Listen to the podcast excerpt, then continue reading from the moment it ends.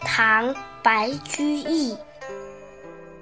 天平山上白云泉，云自无心水自闲。何必奔冲山下去，更添波浪向人间。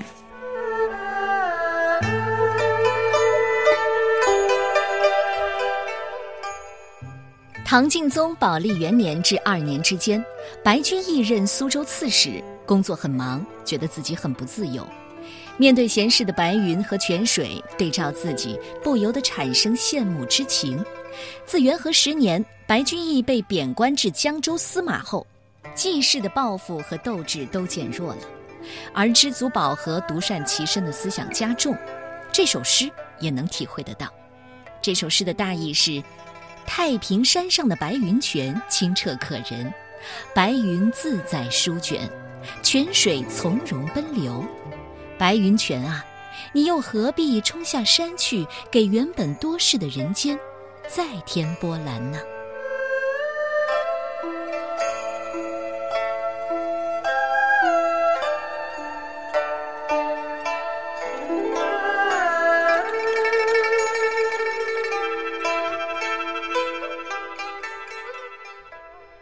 白云泉，唐代，白居易。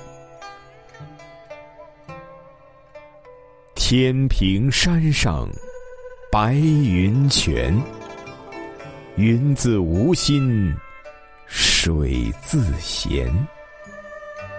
何必奔冲山下去，更添波浪向人间。